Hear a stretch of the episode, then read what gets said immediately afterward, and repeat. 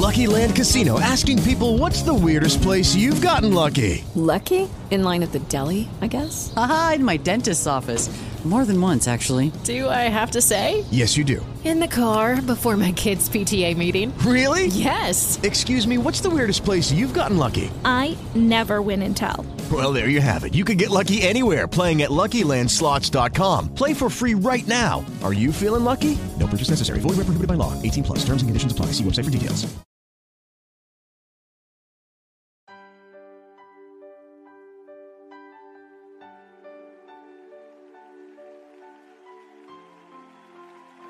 Puedo decir, es todo. Es el brillo de mi mañana. Es la alegría aquí en la noche. Es el gozo de mi alma. Solo tú lo eres, Señor.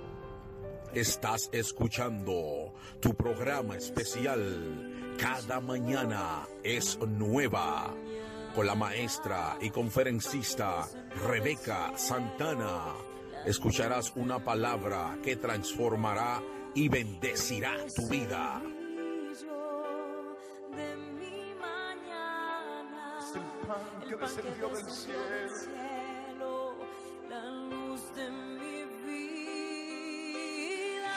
Mientras dure el Espíritu dentro de mí.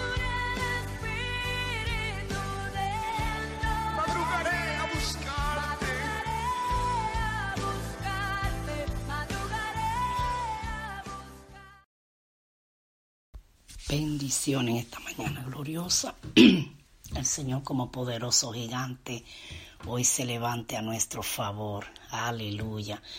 Eh, la palabra la vamos a estar leyendo en el libro de Juan, el Evangelio de Juan, capítulo 14, en el verso 23 y 24.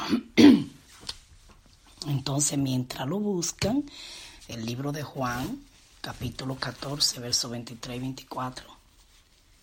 Eh, mm, envío un saludo a todos mis oyentes y que el Señor pues multiplique tus fuerzas y eh, no importa por lo que esté pasando ahora mismo, tú que me estás escuchando ahí que quizá te encuentra eh, con deseo de soltarlo todo, tal vez piensa que para qué seguir o el enemigo te está poniendo un pensamiento ahí que tú sabes que, que naturalmente tú no lo pensarías de parte tuya o desde tu corazón, pero Él quiere sembrar una duda.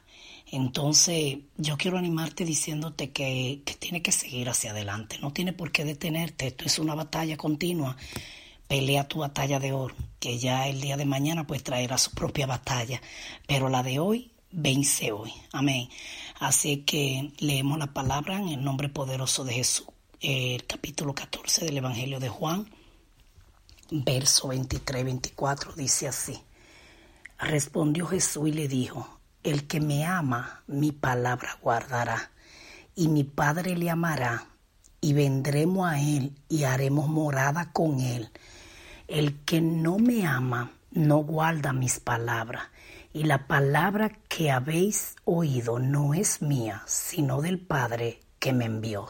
Oremos, Señor, te damos gracias por tu amor, por tu misericordia, por la salvación, por el sacrificio que hiciste en la cruz del Calvario por nosotros.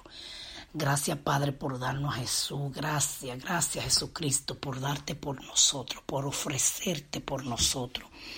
Gracias por ser nuestro ayudador, gracias por ser nuestra fortaleza. En esta hora, Señor, te pido que abra nuestro entendimiento que abra nuestros ojos espirituales y que nuestro corazón sea una tierra tan buena que esta semilla que es tu palabra dé fruto poderoso. En el nombre de Jesús. Amén. Y el mensaje de este día es prueba de amor. Tú sabes que esta palabra la usan mucho los novios. Eh, muchas veces eh, el joven usa esto como una trampa eh, a veces su intención no es buena. Cuando le dice a la muchacha, a su novia, ¿verdad? A esa joven hermosa que él tiene con él y, él quiere llegar más allá con ella y, muchas veces esta palabra está en la boca de, los novios o, especialmente del varón cuando empieza a presionar a la joven diciéndole que, que si ella lo ama, que, que por qué ella entonces no, como no, ¿verdad? No se rinde, no se entrega a él del todo y, la hace caer en la trampa de que si me ama, pruébame, es la prueba de amor, o tú no me amas, o se hace la víctima. También esta palabra puede estar en la boca de uno de los padres, le pueden decir a los hijos, bueno, si de verdad me ama, a esto y a lo otro. Esa palabra también puede estar en la mano de, en las manos de un manipulador que quiere, como lo que dije ahorita, el novio quiere arrastrar a la muchacha hacia algo, pero no necesariamente tiene que ser el novio. Esta palabra también puede estar en la boca de un esposo manipulador, de, de un hermano mayor queriendo manipular el más pequeño, oh, pues tú no me amas. Esta puede estar en la boca de los padres queriendo manipular a los hijos, los hijos queriendo manipular a los padres y, y, y, la persona siempre eh, está diciendo, bueno, pues tú no me amas y si tú me amaras, tú hicieras esto y si fulano me amara, hiciera aquello. Entonces, esto deja decir algo, esto deja decir que el amor no puede ser simplemente palabra, que la persona cuando manipula al otro es porque le quiere hacer entender, oye, pero si tú me amas, demuéstramelo, pero tú te tienes que dar cuenta que aquel que quiere que tú hagas para demostrarle que le ama algo que te afecta a ti, algo que te perjudica a ti o a otra persona, porque hay personas que hasta le han quitado la vida a otro por demostrarle a alguien que le ama. Entonces, eh, tú no te debes de dejar manipular. Esa palabra Tú no tienes por qué demostrar el amor a esa persona cuando tú estás viendo que la muestra que te pide no es algo bueno.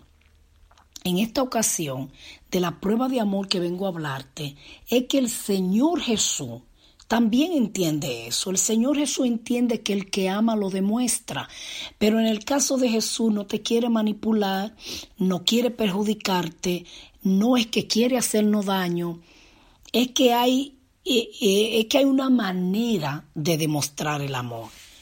Eh, es cierto que es bueno decirnos que nos amamos y es bueno expresar amor, pero acuérdate que el amor hay que demostrarlo. El amor tiene que llevar una acción al lado. Como he dicho otras veces, si tú me amas, acciona. Jesucristo le estaba diciendo a sus discípulos una palabra donde cuando si tú quieres demostrarle al Señor que le ama, el Señor dio una manera para tú demostrarle, ya que el amor exige una acción.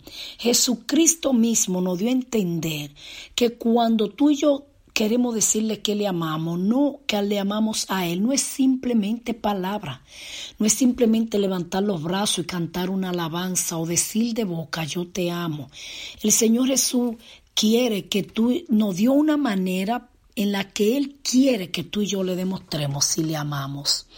Y el verso 23, en el verso 22 a Jesús le hacen una pregunta y le dicen, le dijo Judas, no el, el, Iscariote, especifica la Biblia que este no era Judas Iscariote, y le hizo esta pregunta, Señor, ¿Cómo es que te manifestará a nosotros y no al mundo? Porque Jesús le acababa de decir que Él se iba a manifestar a ellos, aún Él no estuviera aquí. Podemos leer todavía un poco más arriba, en el verso 18 dice, no os dejaré huérfano, vendré a vosotros. Todavía un poco y el mundo no me verá más, pero vosotros me veréis, porque yo vivo, vosotros también viviréis. En aquel día vosotros conoceréis que yo estoy en mi Padre y vosotros en mí y yo en vosotros. El que tiene mis mandamientos los guarda. Ese es el que me ama. Y el que me ama será amado por mi Padre, y yo le amaré y me manifestaré a él. Le dijo Judas, Señor, ¿cómo es que te manifestará a nosotros y no al mundo? Escucha bien cómo Jesús no es que va de la pregunta, pero él está, él está esperando que el Señor le diga cómo se va a manifestar a ellos y al mundo no. Y Jesús responde de esta manera. En el verso 23, el que me ama, mi palabra guarda. Acuérdate que en los versos antes el Señor estaba hablando diciendo, ese es el que, ese es el que me ama. Dice el verso 21, el que tiene mis mandamientos y los guarda, ese es el que me ama. Entonces, eh, eh, eh, el discípulo le hace esta pregunta en el 22, Judas, uno de los discípulos de Jesús, le hace esta pregunta en el 22 y Jesús responde en el 23. Respondió Jesús y le dijo, el que me ama, mi palabra guardará y mi Padre le amará y vendremos a él y haremos morada con él. El que no me ama no guarda mis palabras. Y la palabra que habéis oído no es mía, sino del Padre que me envió. Os he dicho estas cosas estando con vosotros, mas el consolador, el Espíritu Santo, a quien el Padre enviará en mi nombre, Él os enseñará todas las cosas y os recordará todo lo que yo os he dicho. Escucha bien. Él, él, él, le está preguntando a Jesús, ¿cómo es que tú te vas a manifestar a nosotros y al mundo no? sea, ¿de qué manera? Una manifestación, manifestación quiere decir algo que se ve. Es por eso que es incorrecto tú decirle al Espíritu Santo, ven, ven, ven a mí, porque ya Él está contigo. Lo que tú tienes que pedirle al Espíritu Santo es que se manifieste. Porque cuando nosotros le decimos que venga, que venga a nosotros, es como si Él no estuviera, Él está con nosotros. Lo que nosotros necesitamos, tal vez debiéramos aclarar que lo que queremos ver que se manifieste, porque en ti, en mí, ya Él está. Ahora tú le puedes pedir que te llene. Ahí sí, Espíritu Santo, lléname más, pero no que venga porque ya Él está aquí. Él está con nosotros, Él vive, Él mora dentro de nosotros, pero necesitamos que se manifieste. Pues de esta misma manera, ellos le están preguntando a Jesús, ¿cómo te va a manifestar? Si una manifestación es algo que todos lo ven. Y Jesús dijo, me manifestaré a ustedes, pero al mundo no. Entonces, ¿Cómo te va a manifestar que el mundo no te vea? Pero a nosotros sí te va a manifestar. Entonces, lo que me gusta es cómo Jesús le responde, el que me ama. Porque es que aquí hay algo con el que ama a Jesús. El que ama a Jesús guarda sus mandamientos y Él está diciendo que el Padre y Él van a venir y van a ser morada en nosotros. Es por eso que el mundo no lo va a ver manifestarse. Es por eso que los que ven a Dios manifestarse son los que le creen, son los que guardan sus mandamientos, son los que le aman. Él se, por eso es que muchas personas, por más que tú le expliques la Biblia, muchas veces no la entienden y no pueden entender el gozo que tú y yo sentimos y la satisfacción que sentimos de servirle al Señor y no nos pueden entender. Hay gente que hasta dicen, pero tú ni tan pecador eras, tú ni tan malo era para que ahora ande de convertido, porque piensan que esto es para el, el que mató y robó. No, es que todo el mundo necesita a Cristo. En nuestra vida hay un vacío sin ese Cristo, pero a ese Cristo tú no le sirves solamente religiosamente o, por, o como a un Dios que tú le estás sirviendo para que no te castigue. El Señor quiere que le amemos pues el Señor está pidiendo que ese amor lleve una acción. ¿Y sabe cuál es la acción que Él está pidiendo? Que cumplamos sus mandamientos, que amemos su palabra, que su palabra sea importante para nosotros, que nos deleitemos temo en cumplir su palabra. Oye, si tú eres de la persona que la Biblia está al lado de ti como un libro más, tú no le estás demostrando a Jesús que tú le amas. Si tú amas a Jesús, tú amas su palabra, haz de, haz de la Biblia, haz una costumbre, haz una rutina, vamos a llamarlo así, de que todos los días tú tengas que leer la Biblia, que así como no alimentamos el cuerpo, hay que alimentar el alma, que tú hagas un estilo de vida, es la palabra que estaba buscando, un estilo de vida de tú leer la palabra todos los días, porque esto es una prueba de amor para aquel que tú y yo decimos que amamos. La prueba de amor que el Señor me está pidiendo es que el que le ama guarda su palabra y dice, y mi Padre le amará. Oye, el Padre no amará y vendremos a Él y haremos morada. Oye, tú y yo vamos a hacer casa para Dios. Cuando le amamos, cuando guardamos su palabra, cuando la leemos, Y ella es para nosotros un libro sagrado, un libro lleno de bendiciones que con entusiasmo lo leemos y que nos preocupamos por leerlo. Tú y yo le estamos demostrando al Señor que le amamos. Mira, si tú y yo amamos esta palabra, si la amamos de verdad y cumplimos su mandamiento y nos preocupamos por andar de acuerdo a lo que ella nos exige y nos demanda, no vamos a tener que abrir la boca, no va a ser necesario, lo vamos a decir porque queremos, pero no va a ser necesario decir de boca que le amamos, porque ya Él sabe que le amamos. Por eso este camino no se trata del que mucho dice, se trata del que hace. Por eso es que el Señor dijo que era en el hacer que estaba la victoria. La felicidad estaba cuando tú haces lo que dice la palabra. Entonces, ¿cómo es que le decimos al Señor que le amamos? pero no pasa una semana, dos, un mes sin leer su palabra. Explícame eso. Explícame que es la única manera que tengo de demostrarle a alguien que le amo y no lo hago, pero le digo que le amo. O sea, ¿cómo va a ser si alguien me está diciendo a mí, mira, yo voy a hacer una cena y en esa cena yo quiero los amigos más especiales para mí. Si de verdad soy tu amigo y tú me amas como amigo, ven a la cena.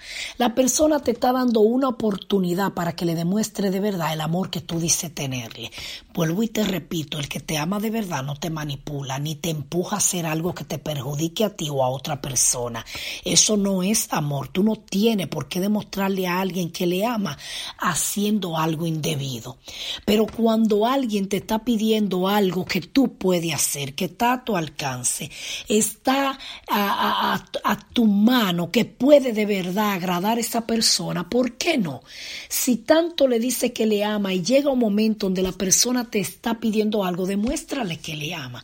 Pues el Señor Jesús está diciendo que ¿quién es que le ama? el que guarda su mandamiento. Él dijo en el 21, el que tiene mis mandamientos y los guarda, ese es el que me ama. Mira, el Señor reconoce el que le ama, es el que guarda sus mandamientos. Entonces está diciendo, y el que me ama será amado por mi Padre, y yo, y, y, yo le amaré y me manifestaré a él. O sea, el Señor se va a manifestar en tu vida y en la mía se va a manifestar a nosotros, a los que le amamos. No a los que van a la iglesia, a los que le amamos. Hay personas que le sirven al Señor con temor de perderse y solamente están con el Señor porque el Señor le hizo un milagro, porque están buscando que Dios le complazca en una petición. Pero eso no es amor. Mira, es bien diferente servirle a Dios enamorado. El que le sirve enamorado a Dios no ve obstáculo. Cuando tú te enamorado del Señor, llegan los problemas, las adversidades, las pruebas, la gente te, te podrá hacer la guerra, pero ¿sabe qué? A tu mente no pasa dejar a tu amado. ¿O acaso tú has visto una muchacha enamorada que por más cosas que le ponen los padres y toda trampa que le ponen en el camino a los enamorados, tú has visto que el amor vence y aún los separen, no podrán sacárselo del corazón todavía le aman. Entonces, así mismo, no importa, oh, que, que fulano me miró mal y por eso dejé de ir a la iglesia. ¿Y qué pasó con el amor que tú le tienes a tu amado? al que tú le estás sirviendo. Yo no sé si tú puedes sentir el amor del Señor, pero si tú no le sirves a Dios enamorado, es la hora de que empiece a enamorarte, a amarlo, a servirle con amor, no por compromiso, no por religiosidad, no solamente porque te haga un milagro o por la salvación solamente, no, claro que tú vas a querer ser salvo ni modo, porque si yo amo al Señor, yo voy a querer estar con Él pero que yo esté alegre de servirle porque le amo, le amo, le amo, le amo. Siento que mi corazón arde de amor por Él. Es muy diferente, tú no vas a sentir la carga, tú no vas a sentir las cosas que pasen, de Él no te van a apartar. Y tú vas a querer agradarlo a Él y aunque te sienta mal con alguien o con algo, tú vas a terminar perdonando y pidiendo perdón porque como al que tú le quieres agradar, que es el que tú amas, Él es el que te va a decir que tú tienes que hacer, de Él te tiene que llevar, a Él es que tenemos que agradar. Así es que la prueba de amor se llama el tema, prueba de amor. Demuéstrale, pruébale al Señor que le ama, amando su palabra, estudiando su palabra y viviendo su palabra, amándolo a Él. En el nombre de Jesús. Así que oremos. Señor, te damos gracias por tu hermosa palabra. Ahora te pedimos que nos ayude a amarte, a demostrarte y a probarte que te amamos.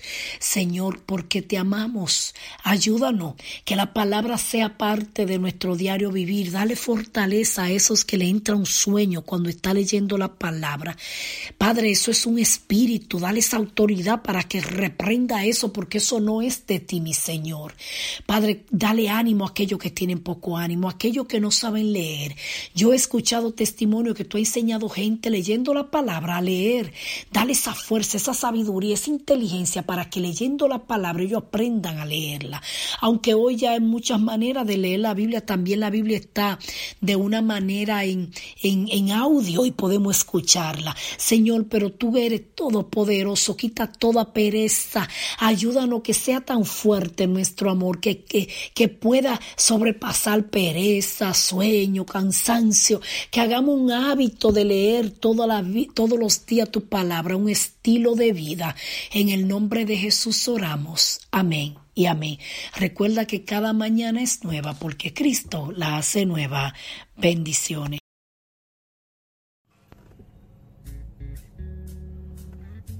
Acabas de escuchar tu programa especial. Cada mañana es nueva. Con la maestra y conferencista Rebeca Santana. Será hasta la próxima donde Dios bendecirá tu vida con una palabra de transformación. Dios te bendiga. Los entregaré por el gozo de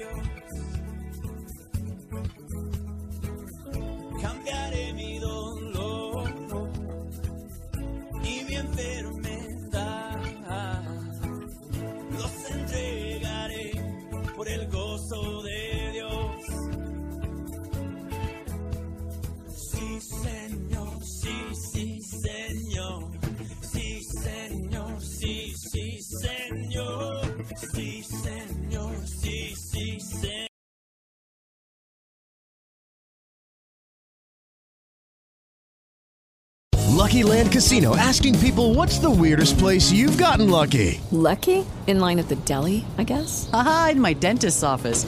More than once, actually. Do I have to say? Yes, you do. In the car before my kids' PTA meeting. Really? Yes. Excuse me, what's the weirdest place you've gotten lucky? I never win and tell. Well, there you have it. You can get lucky anywhere playing at LuckyLandSlots.com. Play for free right now. Are you feeling lucky? No purchase necessary. Void where prohibited by law. 18 plus. Terms and conditions apply. See website for details.